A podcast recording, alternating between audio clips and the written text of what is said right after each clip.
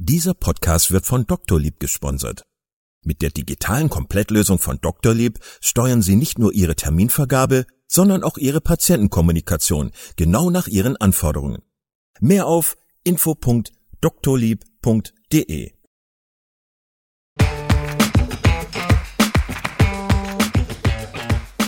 Herzlich willkommen bei Klinisch Relevant, deinem Wissenspartner für das Gesundheitswesen. Dreimal pro Woche, nämlich Dienstags, Donnerstags und Samstags, versorgen wir dich mit unserem Podcast und bringen dir Fachwissen in deine klinische Praxis. Weitere Informationen und Angebote findest du auf unserer Webseite www.klinisch-relevant.de. Heute mit Mirko Sitsch zum Thema Was macht die Deutsche Stiftung Organtransplantation und wie läuft eine Organtransplantation ab? Viel Spaß beim Zuhören. Ich heiße Mirko Sitsch und ich bin Koordinator für Organspende bei der Deutschen Stiftung Organtransplantation und ich arbeite in Hannover. Ich mache das jetzt seit 13 Jahren und habe vorher Krankenpfleger gelernt. Mhm. Ähm, jetzt ist es so, das mit der Organspende, das ist ja was, was so eigentlich jeden äh, klinisch tätigen Arzt mehr oder weniger ähm, berührt. Ähm, und ich in meinem klinischen Alltag äh, stelle fest, dass das häufig äh, holprig läuft, sage ich jetzt mal. Ähm, also jetzt innerklinisch meine ich jetzt. Mhm. Ähm, und finde es mal total hilfreich, dass man die DSO einschalten kann, mhm. dass man nachfragen kann, äh, wenn es irgendwie Fragen gibt. Deswegen ähm, glaube ich, dass dieses Gespräch total wichtig ist, ähm, weil ich auch feststelle, dass es häufig ja, Missverständnisse und, ähm, wie soll ich sagen, offene Fragen gibt. Oder Vorbehalte. Mythen. Oder Vorbehalte, Mythen, genau. Und ähm, ja, auch politisch ist, gesundheitspolitisch ist dieses Thema Organspende ja immer wieder so in den Zeitungen, in den Medien. Ähm, mhm. Hast du Lust, noch mal ein bisschen was über die Organisation an sich zu erzählen? Also ähm, was steckt dahinter? Welche Aufgaben hat die DSO? Ähm, wer kontrolliert die DSO? Ähm, wie ist die so aufgebaut?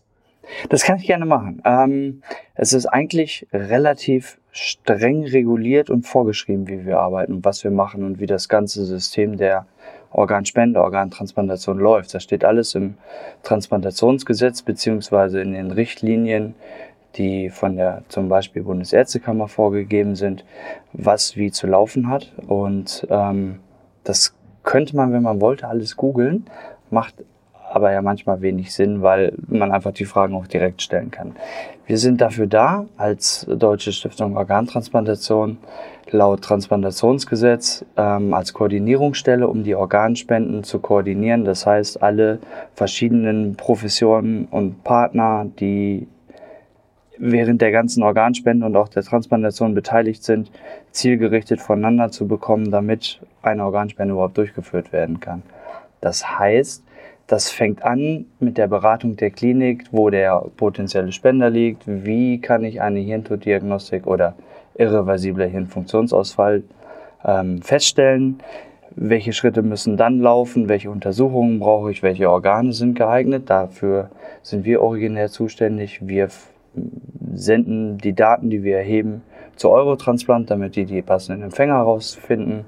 Und wie dann bekommen wir quasi wieder zurückgespiegelt, wo die Organe hinvermittelt sind und wir organisieren dann die Transporte, sodass alle zur richtigen Zeit da sind und das Organ auch dahin kommt, wo es hingehört. Das ganz kurz zusammengefasst. Also von daher sind wir so ein Schnittstellennetzwerk, was äh, dafür sorgt, dass der Punkt von A nach B überhaupt beschritten werden kann. Hm, wir sind deutschlandweit aufgestellt, also äh, genau, wir sind deutschlandweit aufgestellt und arbeiten in verschiedenen Regionen. Hier wäre es ja jetzt in Nordrhein-Westfalen die Region Nordrhein-Westfalen. Ich arbeite in der Region Nord, das ist Niedersachsen, Bremen, Schleswig-Holstein, Hamburg. Da kenne ich mich super aus in den Kliniken. Hier habe ich relativ wenig Erfahrung, kann man sich ja vorstellen. Ja.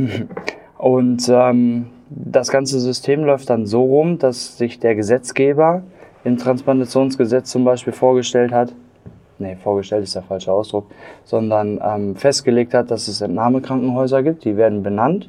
Das Transplantationsgesetz ist ein Bundesgesetz und die Landesausführungsverordnungen der jeweiligen Bundesländer treffen die Regelung und benennen dann quasi die Entnahmekrankenhäuser. Und in den Entnahmekrankenhäusern, das ist fast eigentlich jedes Krankenhaus, was ein OP und eine Intensivstation hat, ähm, gibt es einen Transplantationsbeauftragten.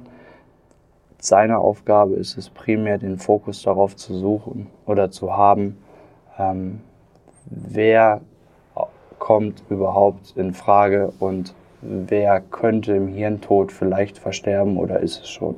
Also das Potenzial zu detektieren ist quasi deren Aufgabe.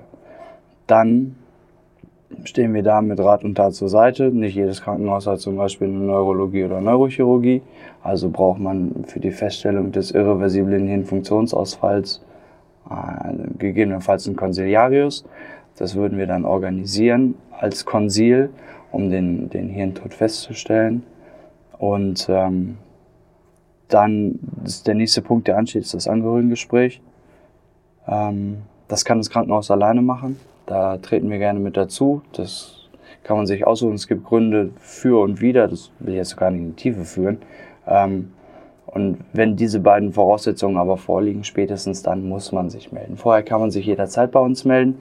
Es gibt viele Krankenhäuser, die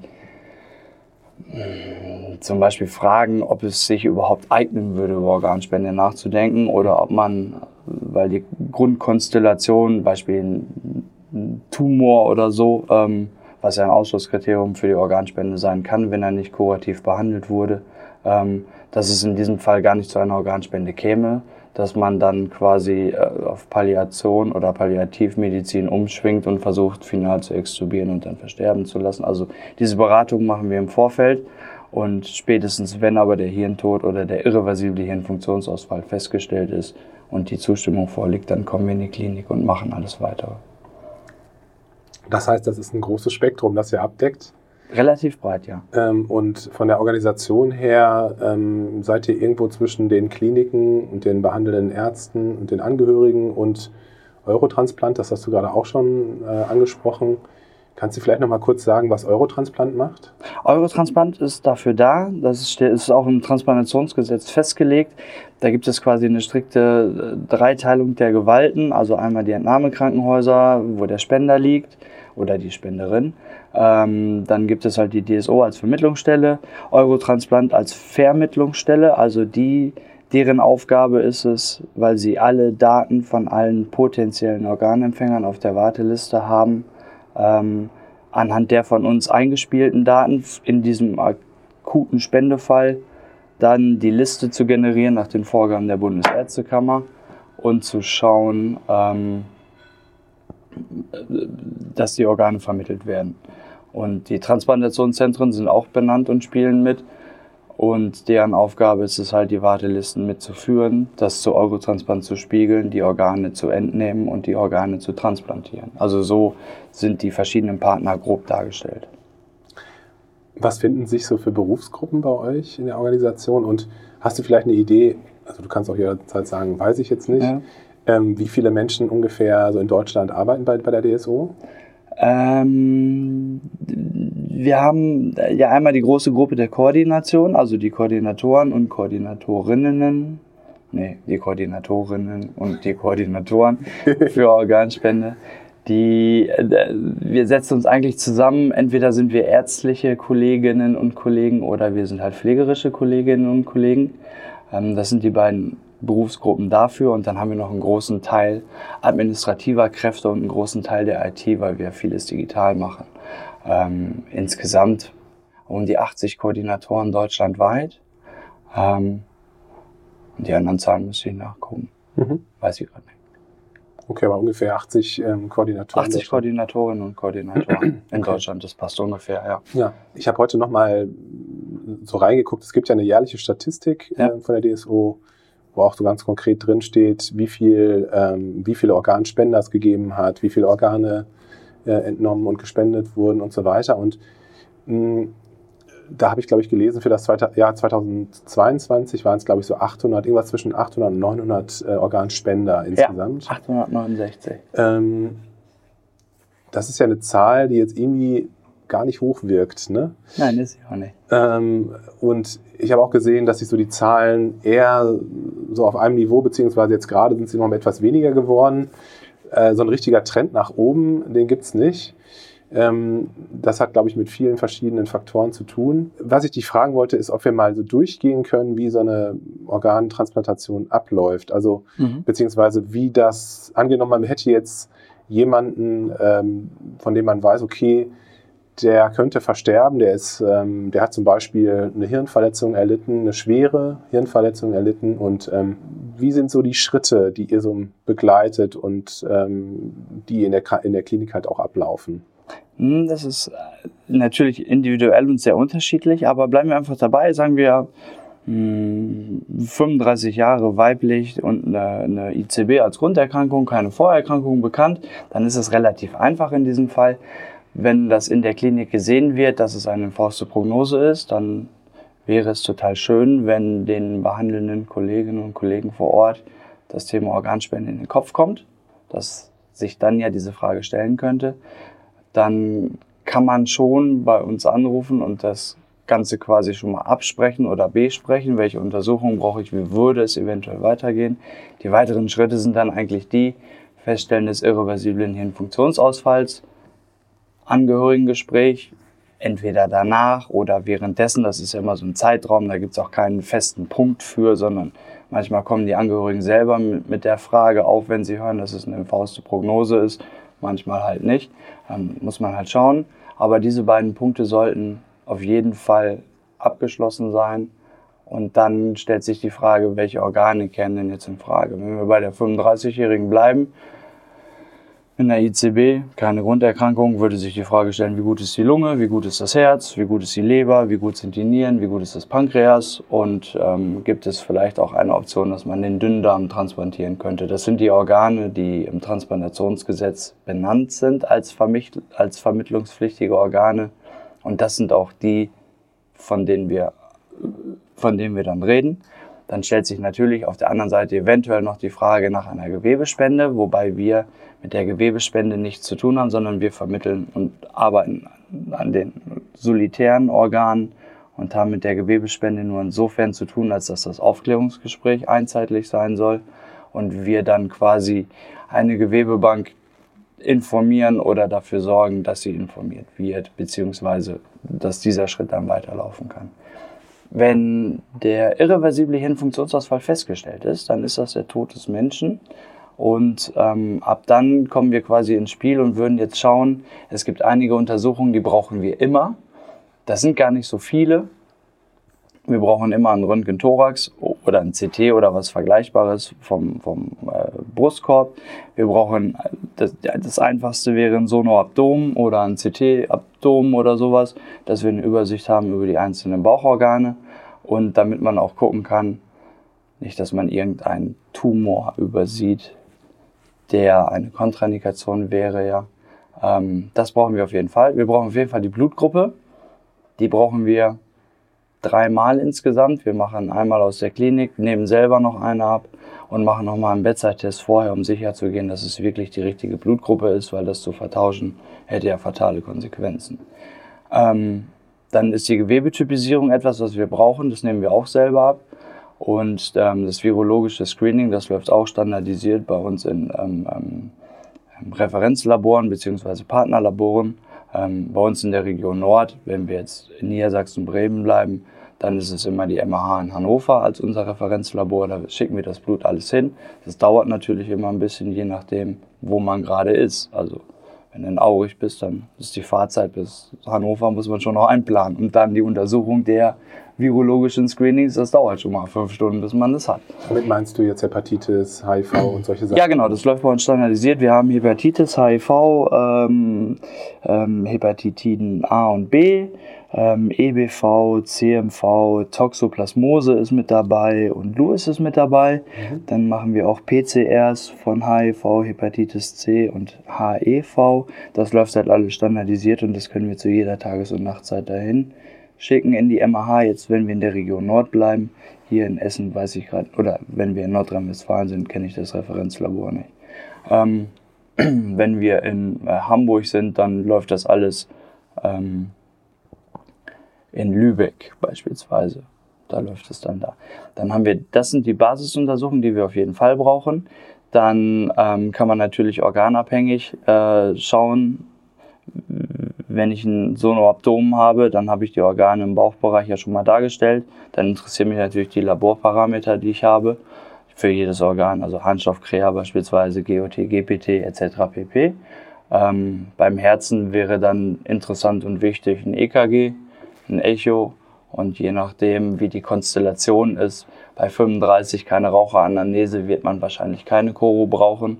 Bei 55 mit 20 Backyears könnte das halt schon indiziert sein, dass man die Organe halt bestmöglichst beschreiben kann, weil die Transplantationszentren und ja auch Eurotransplant bekommen ja nur diesen Datensatz, den wir erheben. Und anhand dessen müssen sie halt sagen und äh, abschätzen können, wie hoch ist Nutzen und Risiko für den potenziellen Empfänger und lohnt sich das oder macht es keinen Sinn. Und je besser und akkurater man alles beschreiben kann, desto besser sind natürlich dann auch die Vermittlungschancen.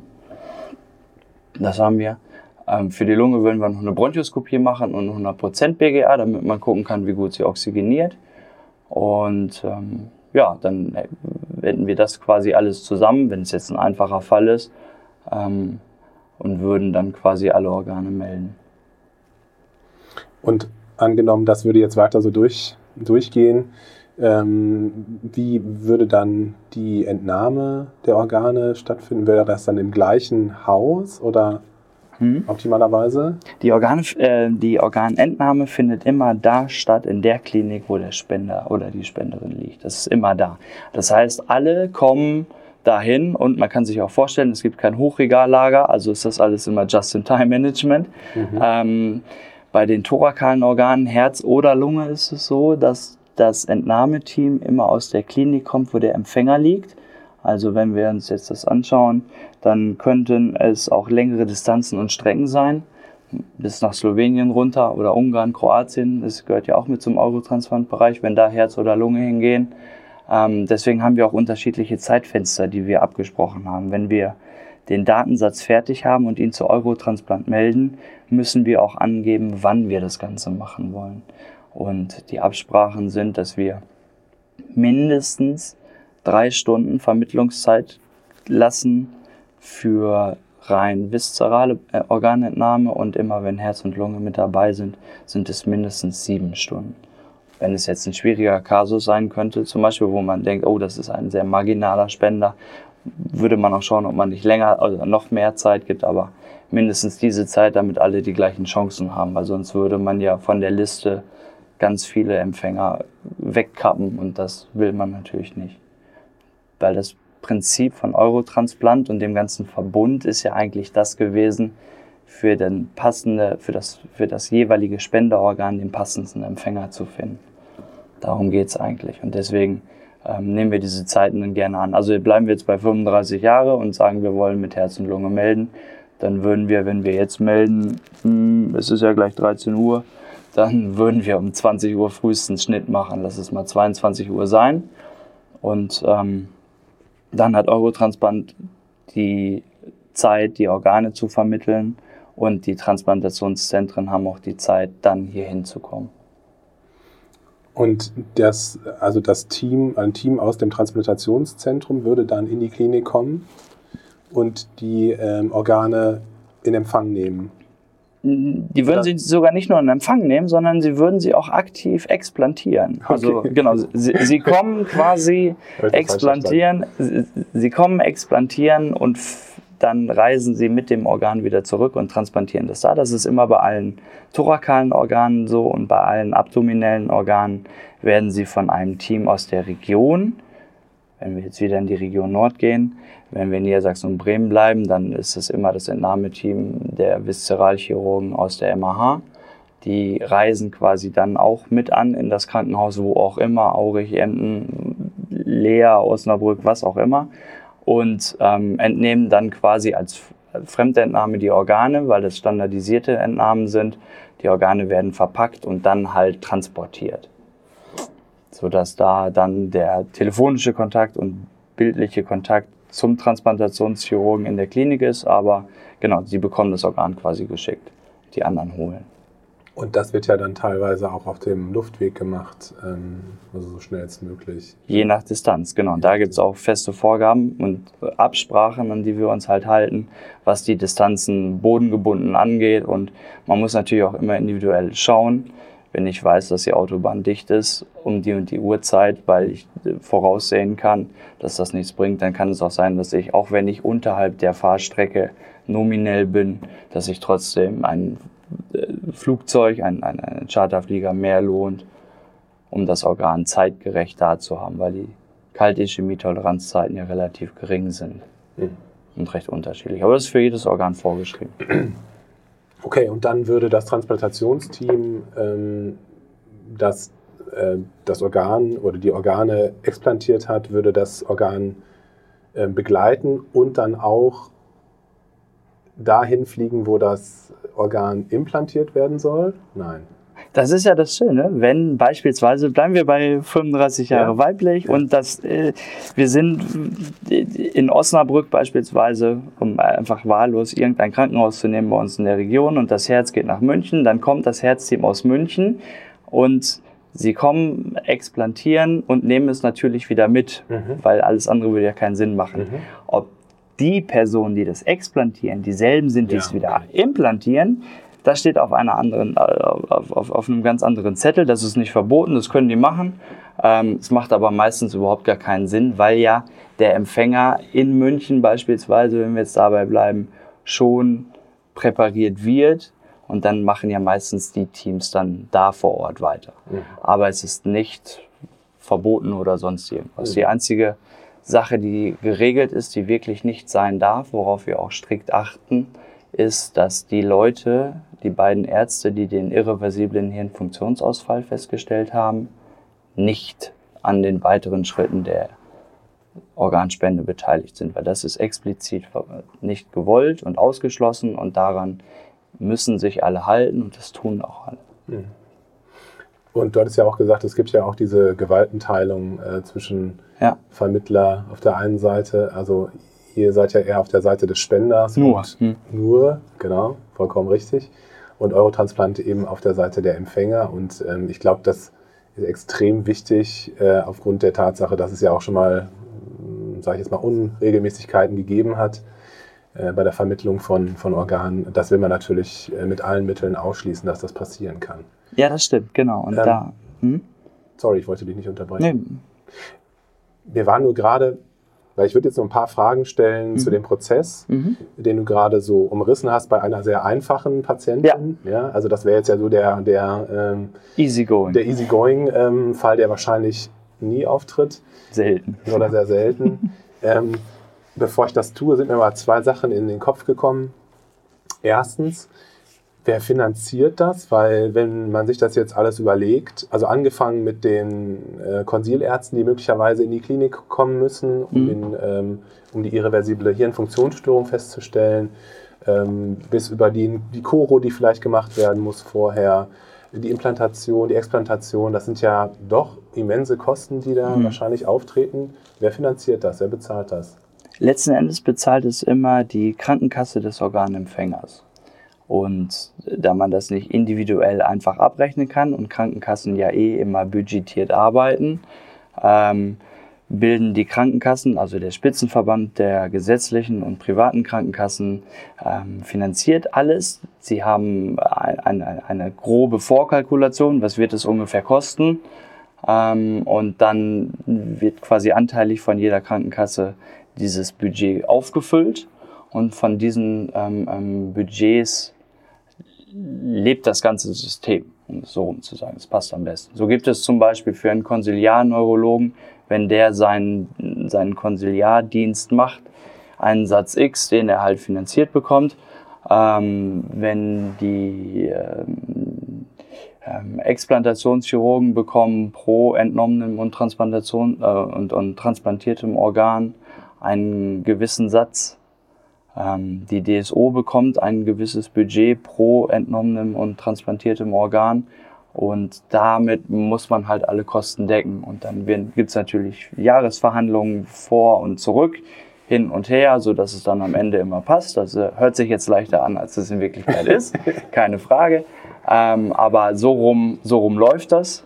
Und das kann man auch, wenn man möchte, sogar googeln, weil es im Jahresbericht mit veröffentlicht ist, wie hoch zum Beispiel das Budget der DSO ist. Dann gibt es natürlich, wenn ich Organe bodengebunden transportiere, sind die wahrscheinlich etwas niedriger vom Preis, als wenn ich sie mit einem Charterjet fliege.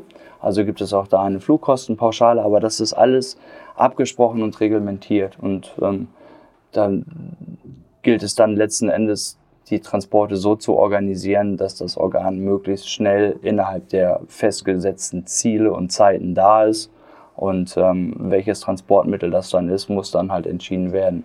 Wenn wir uns das aussuchen können und zwei exakt gleiche Vergleiche haben, dann würden wir immer das günstige, die günstigere Option wählen, aber ansonsten schlägt hier die Medizin jede BWL-lastige Rechnung. Ähm, nochmal in die Richtung auch nochmal gefragt. Also angenommen, die Klinik von einem potenziellen Spender hat ja auch mhm. Aufwand ja. letztlich. Ja. Äh, jetzt, wenn die auch Inhouse-Ärzte be benutzt, mhm. in Anführungszeichen, für die Diagnostik, ähm, bekommen die dann auch Geld dafür, auch wenn jetzt zum Beispiel am Ende dann doch keine Transplantation durchgeführt wird, keine Organentnahme durchgeführt wird? Ja, das ist unterschiedlich gestaffelt. Ähm, die Krankenkasse des potenziellen Spenders oder der Spenderin ist ja nicht, hört ja quasi mit Feststellen des irreversiblen Hirnfunktionsausfalls aus, aufzuzahlen. Und der Aufwand, den die Klinik dann hat, der wird gemittelt, berechnet und festgelegt, sodass es dann, was die Aufwandspauschale für das Entnahmekrankenhaus egal ist, in welchem Haus das gerade stattfindet. Alle bekommen halt denselben Satz und der ist halt auch unterschiedlich gestaffelt, je nachdem, haben die die ähm, ähm, Diagnostik des irreversiblen Hirnfunktionsausfalls selber gemacht. Dann kommt die Intensivpauschale, dann kommt die Pauschale, ist es eine Ein-Organ- oder eine Mehrorganentnahme, ähm, so rum. Oder es, gibt es eine äh, Kontraindikation, die wir auf der Intensivstation gefunden haben beispielsweise, oder äh, gibt es gar keine Zustimmung. Das sind so unterschiedliche Punkte, an denen dann quasi das, ähm, der Aufwand berechnet und bestimmt wird. Das, auch das kann man ganz offen nachlesen. Einverstanden. Aber ich glaube, das ist gut zu wissen, weil ja. ähm, auch da kann ich mir vorstellen, dass es da falsche Informationen gibt oder falsche Haltungen zu gibt. Ähm, Okay, du hattest ja wie gesagt ähm, diesen ganzen Prozess jetzt bei dieser einfachen, in Anführungszeichen. Patientin beschrieben. Mhm. Ich würde gerne ein paar Sachen nachfragen, äh, zum Beispiel was jetzt so die Einwilligung betrifft. Ähm, es gibt ja Patienten, die einen Organspendeausweis haben, mhm. wo ganz explizit drin steht, ja, ich möchte gerne Organe spenden oder eben nicht und wo ja möglicherweise auch drauf steht, ähm, dass bestimmte Organe nicht gespendet werden sollen. Meine Erfahrung ist, dass das häufig nicht der Fall ist und ähm, dann wird es ja schwierig. Ähm, das heißt, dass die, das Gespräch mit den Angehörigen extrem wichtig dann wird. Ähm, du hast gesagt, dass ihr da auch von der DSO zur Seite stehen könnt, wenn die Klinik das möchte. Was sind so häufige ja, Probleme, Fragen, die in solchen, äh, in solchen Gesprächen hochkommen? Und ich kann mir vorstellen, dass es ja dann häufig, wenn man gar keinen, wenn die Angehörigen miteinander nie über Organspende gesprochen haben, ist es ja was, was äh, extrem schwierig zu, zu entscheiden ist. Ne? Ja, das stimmt. Ähm, die Statistiken zeigen auch, dass die Angehörigen äh, in, an der überwiegenden Anzahl nicht wissen, was der oder die Verstorbene gewollt hat das ist dann schwierig. Und dann sich selber als Angehörige vor die Situation zu stellen, ich will keinen Fehler machen. Mhm. Vielleicht ist ja auch der ganze, der ganze, das ganze Geschehen, dass man sich überhaupt diese Frage nach Organspende stellt, sehr dynamisch. Also das Unglück ist gerade erst passiert, das muss ich erstmal verkraften, dann muss ich verstehen, dass es eine fauste Prognose ist und jetzt auch noch die Frage nach Organspende innerhalb von wenigen Stunden ähm, ist sicherlich etwas anderes, als wenn der ganze Krankheitsverlauf über einen längeren Zeitraum ist. Kann, muss aber nicht sein.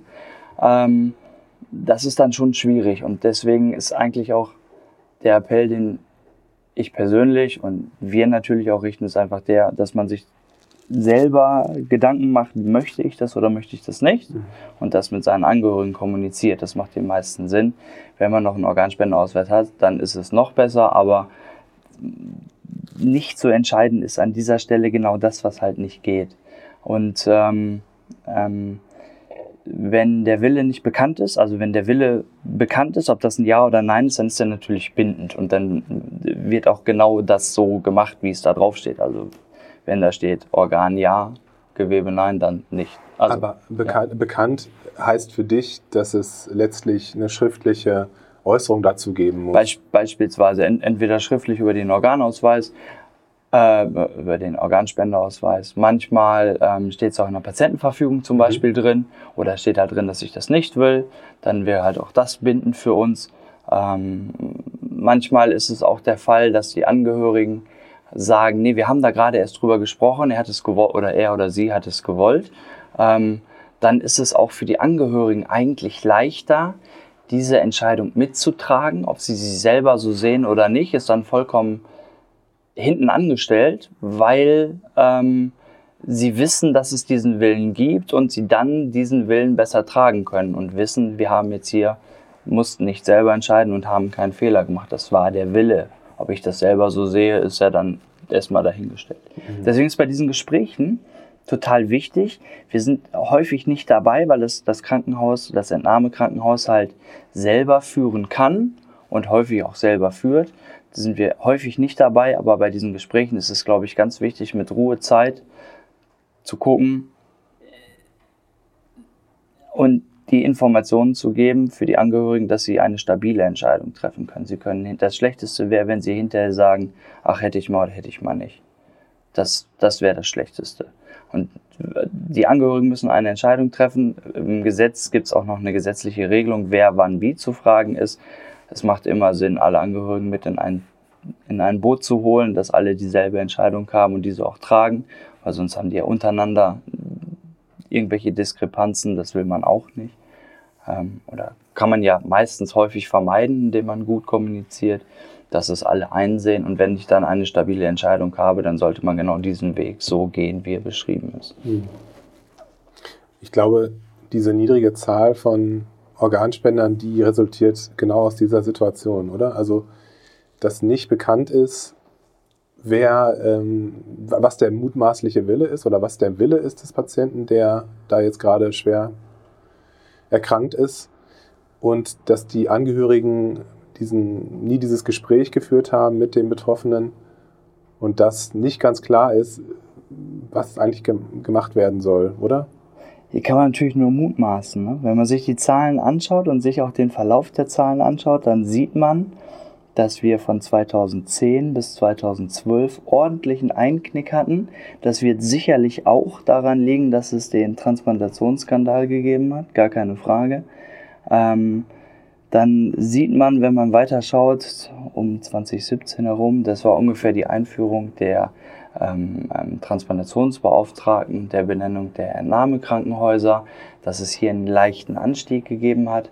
Ähm, aber leider nicht so hoch, wie man sich das Ganze erhofft hat. Dass die Zahlen so niedrig sind, äh, ist, glaube ich, wirklich multifaktoriell zu sehen, weil die Grundmasse derer, die in Frage kämen, ist ja wesentlich höher. Mhm. Ähm, man hat versucht oder man ist dabei, das ist der falsche Ausdruck, man ähm, orientiert sich, so ist besser, man orientiert sich an Ländern, wo es vermeintlich besser läuft. Wenn man sich das Ganze anschaut, dann kann man das ja ähm, ähm, statistisch vergleichen. Man berechnet dann immer die Organspender pro Million Einwohner. Da stehen wir oder standen wir 2022 mit 10,7 relativ im unteren Mittelfeld um es mal vorsichtig auszudrücken, im unteren Mittelfeld. Und solche Länder wie Spanien beispielsweise stand, stehen, standen schon immer ganz weit oben. Also guckt man natürlich, wie läuft das System in Spanien und was können wir davon lernen. Und eine von den Empfehlungen, die da äh, umgesetzt wurden, ist quasi die Benennung der Entnahmekrankenhäuser und der Transplantationsbeauftragten, sodass jemand im Krankenhaus präsent vor Ort ist, idealerweise auf der Intensivstation bei den Visiten mitgeht und das Ganze mit monitort und detektiert. und dass die Krankenhäuser zur Finanzierung dieser Position des Transplantationsbeauftragten auch eine retrospektive Fallanalyse machen müssen, also der Verstorbenen auf der Intensivstation nach Indikation Kontraindikation. Das kann man relativ leicht filtern. Und dann habe ich eine ganze Anzahl an, an Patientinnen, die quasi potenziell hätten im Hirntod versterben können.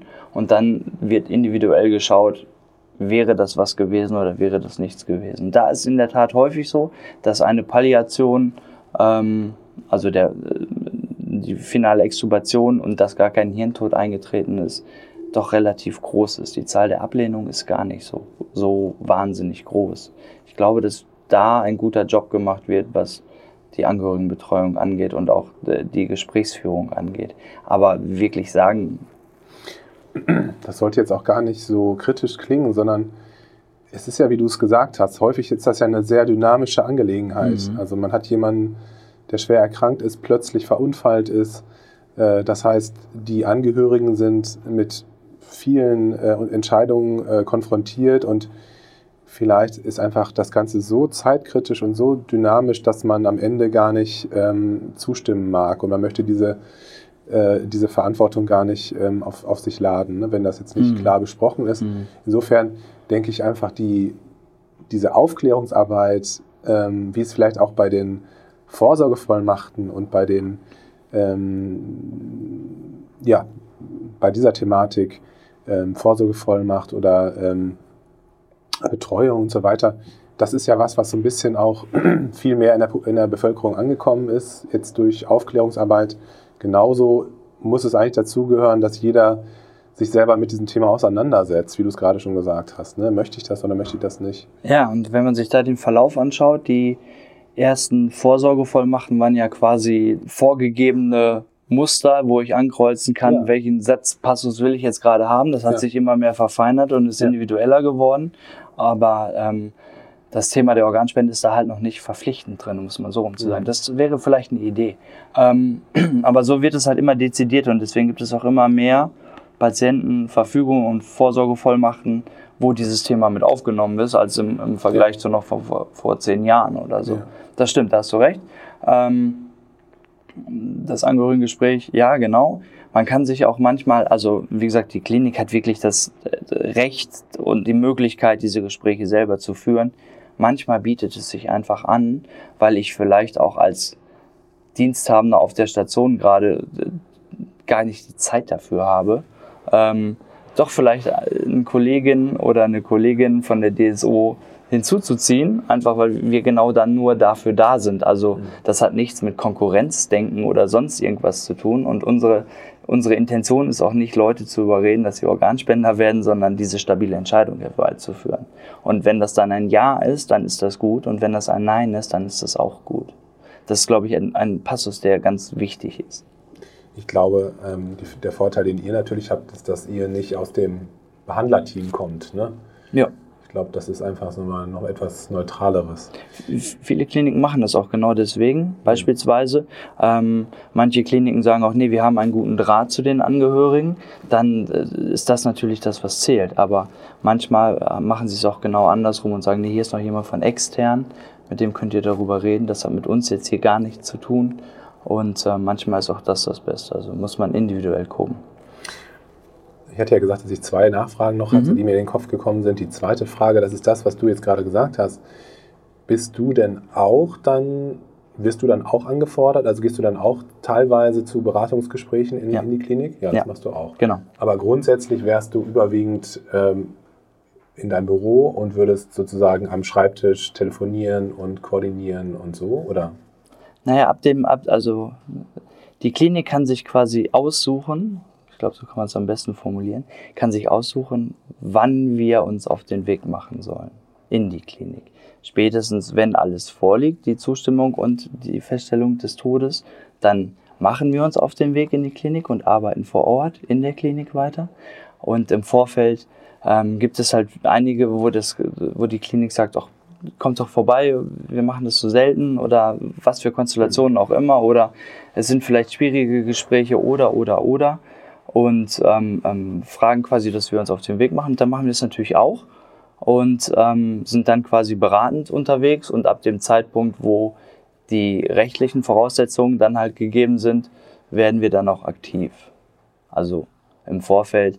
Jedes Krankenhaus hat die Möglichkeit, 24-7 entweder mit einem realen Fall oder einer konstruierten Geschichte bei uns nachzufragen, ob es denn möglich wäre oder nicht.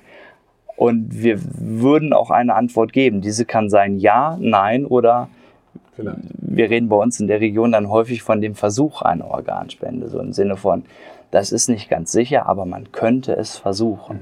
Weil es gibt ja nur wenig Kontraindikationen für eine Organspende und es gibt manchmal die Konstellation, dass dann wirklich wenig überbleibt. Auch das muss man den Angehörigen dann ganz ehrlich und offen sagen und auch mit der Klinik offen und ehrlich äh, besprechen, dass man es hier nicht sicher sagen kann, wir alles versuchen werden, dass man es umsetzen kann, aber es manchmal einfach nicht so weit kommt.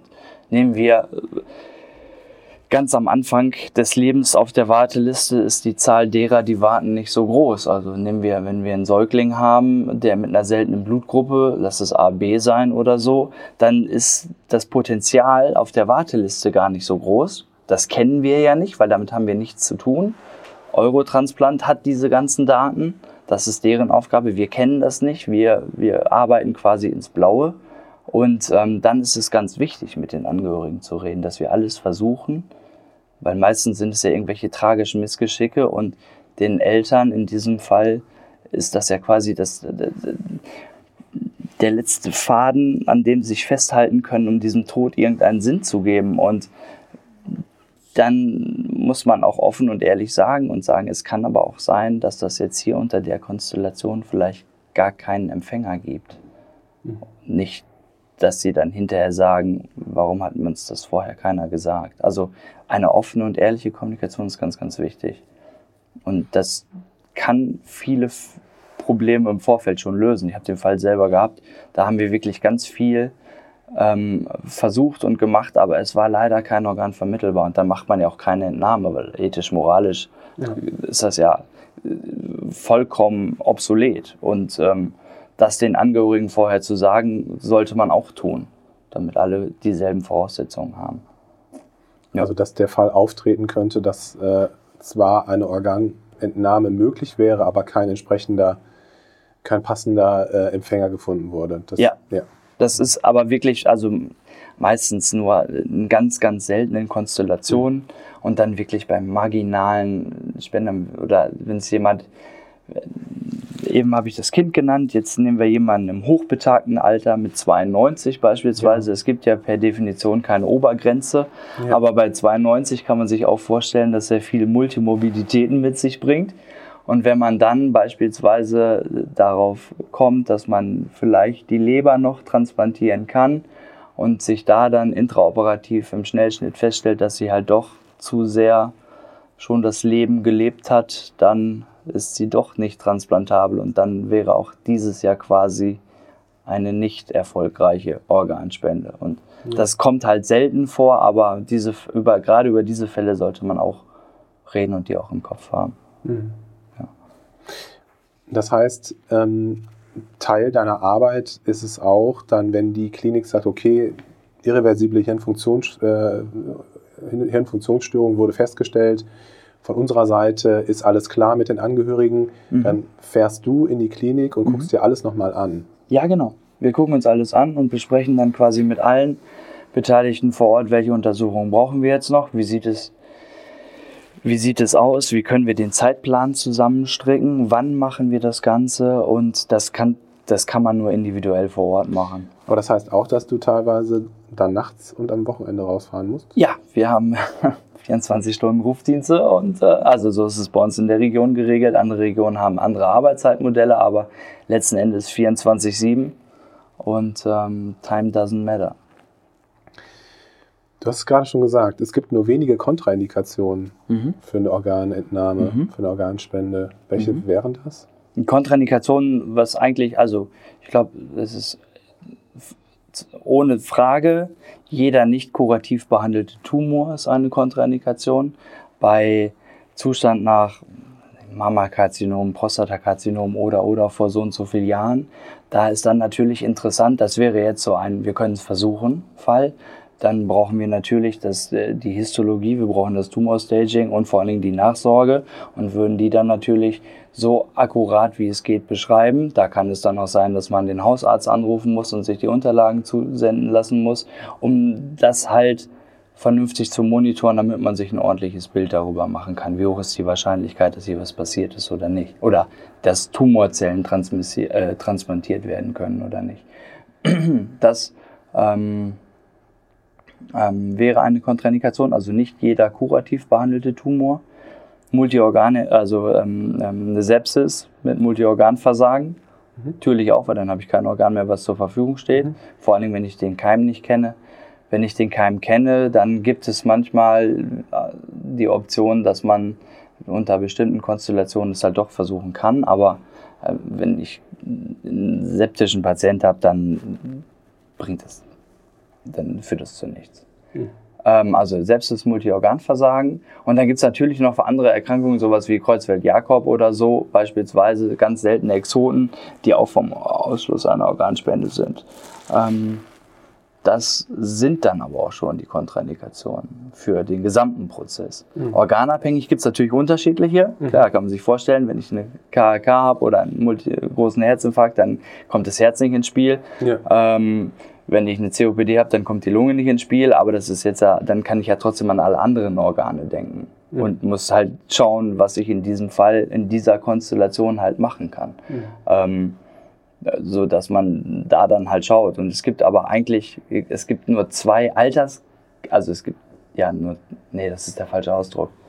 Ähm, es gibt eine Altersgrenze bei der, bei der Feststellung des irreversiblen Hirnfunktionsausfalls. Das sind Frühgeborene vor der 37. Schwangerschaftswoche. Da ist die Feststellung einfach nicht möglich. Ähm, nach oben gibt es keine Altersgrenze. Als ich damals 2010 bei der DSO angefangen habe, war es noch so, ähm, relativ deutlich, dass wenn der Spender älter als 65 ist, die Akzeptanz von Herz und Lunge beispielsweise auch gar nicht mehr gegeben sind, sodass man es gar nicht anzubieten brauchte. Das hat sich im Laufe der Zeit komplett geändert. Beim Herzen ist es noch ähnlich, um die 65 rum geblieben, aber äh, deutlich ältere Lungen werden auch mit guten Ergebnissen entnommen und transplantiert beispielsweise. Ja. Ich weiß, dass man über diese Feststellung des irreversiblen Hirnfunktionsausfalls sicherlich stundenlang separat sprechen könnte. Ja. Ähm, du hast vorhin gesagt, äh, dass bestimmte Ärzte mit bestimmten, äh, mit bestimmten Qualifikationen zwingend erforderlich sind bei diesem Prozess. Mhm. Könntest du so ein paar grobe Sachen dazu sagen, das nochmal kurz äh, anreißen? Ich weiß, wir sind schon relativ lange im Gespräch. Wir werden es auch zusammenschneiden. Ähm, klar, kann ich gerne machen. Also ähm, die Anforderungen an die Untersucher für die irreversible Hirnfunktionsausfallsdiagnostik ist, dass es zwei, mindestens zwei Ärzte sein müssen. Mindestens zwei. Beide müssen Facharzt sein und einer von beiden ist Neurologe oder Neurochirurg. Bei ähm, Kindern bis zum vollendeten 14. Lebensjahr muss noch einer entweder Facharzt für Kinder- und Jugendmedizin sein oder er ist Neuropädiater. Aber diese ähm, ähm, Regelungen sind ganz stringent vorgegeben von der Bundesärztekammer. Die stehen in den Anforderungen oder in den Richtlinien zur Feststellung des irreversiblen Hirnfunktionsausfalls drin. Das kann man ganz einfach nachlesen. Und wenn der andere, der jetzt Facharzt ist, ob das ein Internist oder ein Anästhesist oder ein Intensivmediziner ist, ist dann erstmal sekundär. Er muss nur mehrjährig in der Erfahrung von der Therapie solcher Krankheitsfälle sein und dann erfüllt er die Richtlinie. Hm. Jo. Genau, und dann ist es ja so, dass es auch ein ganz klares Protokoll gibt, das man so durchexerzieren mhm. muss. Wie gesagt, da kann man eine eigene, eine eigene Folge, könnte man darüber mhm. machen. Ähm, genau, und dann ähm, gibt es ja bestimmte Zusatzdiagnostik, die man braucht oder auch nicht braucht. Mhm. Man kann ja auch theoretisch nach klinischen Aspekten den Hirntod mhm. feststellen, wenn jetzt ein Zeitraum von 24 Stunden zwischen den zwei Untersuchungen liegt. Du hast es gerade mit dem Kopf geschüttelt, habe ich was falsch gesagt? Nee, nicht, nee, nee, also, äh, es, ist, es ist ganz klar geregelt. Ich muss einfach wissen, ist es eine primäre oder ist es eine sekundäre Hirnschädigung? Mhm. Bei einer primären Hirnschädigung interessiert mich, ob supratentoriell ist. Wenn es supratentoriell ist, dann kann ich das mit einer Wartezeit machen. Bei einer infratentoriellen Hirnschädigung ist eine Wartezeit ausgeschlossen, mhm. weil ich sonst äh, theoretisch das Locked-In-Syndrom übersehen könnte. Mhm. Ähm, wenn es sekundär ist, ist die Wartezeit deutlich anders, als wenn es eine primäre supratentorielle Hirnschädigung ist. Bei der primär supratentoriellen sind 12 Stunden Wartezeit, bei der sekundären Hirnschädigung sind 72 Stunden Wartezeit. Bei Neugeborenen bis zum 28. Lebensjahr, äh, Lebenstag, bis zum 28. Lebenstag ähm, muss ich beispielsweise immer eine klinische, also zwei klinische Untersuchungen machen und eine Zusatzdiagnostik dann eine Zeit X warten und dann wieder eine zwei klinische Untersuchungen und eine Zusatzdiagnostik machen. Also das ist ganz klar stringent geregelt und da gibt es auch kein, wir machen es heute mal so oder so. Mhm. Ähm, wo man sich das halt aussuchen kann, je nachdem, welche Erkrankungen, welches, wie sich die Gegebenheiten hier gerade geben, wäre zum Beispiel, dass ich natürlich wenn ich nicht rein klinisch abschließen will, ich mit der apparativen Zusatzdiagnostik doch deutlich beschleunige, weil ich dann keine zwölf Stunden warten muss. Mhm. Aber das ist ganz klar geregelt. Das ist ähm, im, im Anhang der Richtlinie ist das zu sehen. Ja, genau, die würden wir auch verlinken in den Shownotes zu dem Podcast. Wie gesagt, das ist alles, alles äh, sehr genau äh, und dezidiert aufgeführt. Und meine Erfahrung ist, dass die Zusatzdiagnostik da häufig dazu führt, dass man eben so Unklarheiten ähm, oder diese Wartezeit, die man ja dann hat, äh, überbrücken kann und dass das häufig hilfreich ist für, den, für, den, für alle Beteiligten. Ähm, das stimmt. Aber es kann natürlich auch ähm, gut sein, so ein bisschen auch für die Angehörigen etwas Zeitpuffer zu haben ähm, für gewisse Entscheidungen. Ähm, ein Apnoe-Test ist ja auch was, was, äh, was im Rahmen der Hirntod-Diagnostik gemacht wird so Zusatzuntersuchungen, die eine Rolle spielen können, ist einfach die Duplexsonographie der, der hirnversorgenden Gefäße. Ähm, alternativ gibt es ja auch die Möglichkeit, eine CT-Angio zu machen. EEG kann eine Rolle spielen. Dann gibt es ja noch die evozierten Potenziale, ähm, die aus meiner Sicht, glaube ich, wenig eingesetzt werden, aber ja, potenziell gibt es die Möglichkeit. Genau. Ähm, genau, auch das ist ein ähm, aufwendiges Verfahren und natürlich auch berechtigterweise ein aufwendiges Verfahren. Ähm, eine Sache wollte ich gerade noch sagen. Du hast ja gesagt, dass es zwei, mindestens zwei Ärzte sein müssen. Mhm. Ähm, ich glaube, ganz wichtig ist darauf hinzuweisen, dass sie das natürlich unabhängig voneinander machen müssen, diese, ja. diese Untersuchungsdurchgänge, äh, dass man da jetzt nicht irgendwie sich untereinander beeinflusst. Sie dürfen genau, sie sollen sich nicht, sie dürfen sich nicht beeinflussen. Sie sind so unabhängig, dass sie es nacheinander, nebeneinander, miteinander machen können, aber ein Weisungsverhältnis beispielsweise oder sowas wäre auch schon wieder schlecht. Mhm. Ähm, deswegen unabhängig voneinander. Das macht Sinn.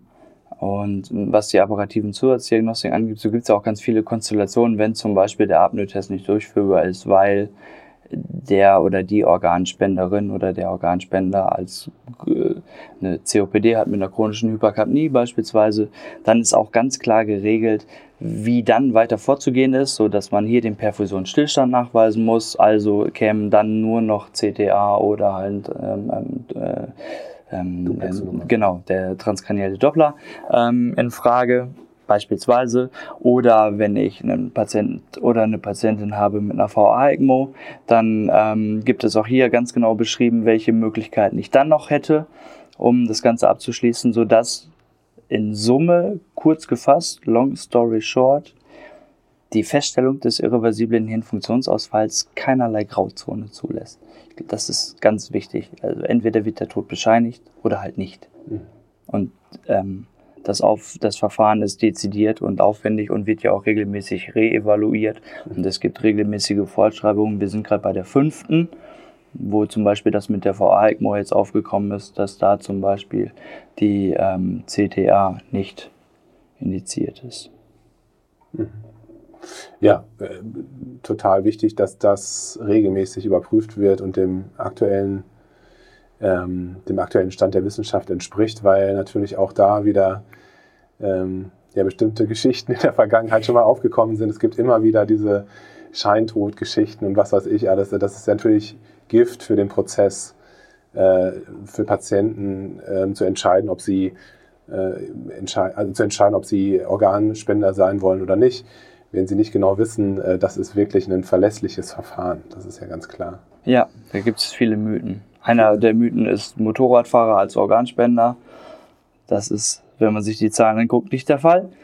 Der andere, was viele Angehörige oder viele Menschen der Bevölkerung haben, ist immer noch der Vorbehalt, dass nicht alles für nichts getan werden würde oder dass hier Geräte vorher abgestellt werden. Auch das ist ja alles de facto nicht der Fall, hält sich aber hartnäckig. Ja. Vielleicht unsere oder meine letzte Frage an dich ähm, in diesem Prozess die Feststellung des Hirntodes oder der irreversiblen Hirnfunktionsstörung. Ähm, was sind so die was sind so häufige Probleme, Missverständnisse, äh, Konstellationen, die so aufgefallen sind, wenn du die Kliniken betreust? Es kommt manchmal dazu, dass ähm, ein, eine, eine mögliche Quelle wäre, dass ich das falsche apparative Zusatzdiagnostikverfahren nehme. Zum Beispiel bei einer COPD, wenn ich den Apnoe-Test nicht machen kann, ich versuche ein EEG zu schreiben. Ähm, das wäre eine, ein, ein, ein Pitfall. Mhm. Oder ein anderer Pitfall wäre in diesem Fall weiter, wenn ich beim Apnoe-Test bleibe, dass ich die ähm, BGAs, die ich hier abnehme, um den CO2-Wert zu messen, nicht temperaturkorrigierend mache. Auch da Rechts-Links-Verschiebung. Es ist ja beides möglich, entweder hohe oder niedrige Temperatur, die der Patient gerade oder die Patientin gerade hat. Kann es ja sein, dass ich dann doch leider Temperatur korrigiert nicht größer 60, sondern knapp unter 60 bin. Dann ist das Verfahren nicht richtig und damit muss alles nochmal wiederholt werden. Und im schlimmsten Fall müssen dann beide Untersucher wieder in die Klinik die klinische Diagnostik machen und die CTA muss dann auch nochmal gemacht werden, weil sie zeitlich danach erfolgen muss. Die CTA im Vorfeld mit dem Perfusionsstillstand ist dann nicht ausreichend. Also das sind so Pitfalls, die halt passieren können. Mhm. Ähm, und genau darauf haben wir halt ein Augenmerk und, und screenen das, dass das alles so ist und dass das regelhaft ist. Oder umso, regelrecht, ja. Umso sinnvoller ist es mit euch, glaube ich, cool, ähm, also umso sinnvoller ist es, mit euch ähm, ja, frühzeitig Kontakt aufzunehmen. Ähm, was lasst du? Wir lassen uns dann, wenn der Hirntod festgestellt ist, wir haben ja immer Anfahrtszeiten, die ja doch mitunter relativ lang sein können, zwei bis drei Stunden, würden wir uns quasi, einer der ersten Sachen, die wir machen, ist, wir lassen uns die Hirntodprotokolle faxen und schauen einfach auf formelle Fehler was uns auffällt, dann könnte man die schon in dieser Zeit korrigieren oder neu, neu besprechen. Formale Fehler, medizinisch ist alles korrekt, aber vielleicht fehlt eine Unterschrift. Ne? Ja. Ähm, und extrem wichtig dann einfach, dass ihr da drauf schaut und ähm, das nochmal alles überprüft, ob alles, alles zusammen ist, weil ja, das natürlich im Nachhinein auch ganz, ganz viele Konsequenzen haben kann. Richtig, genau. das ist wichtig. Im Vorfeld beraten wir gerne und an dieser Stelle sind wir wirklich eine Kontrollinstanz. Das, das muss sauber sein.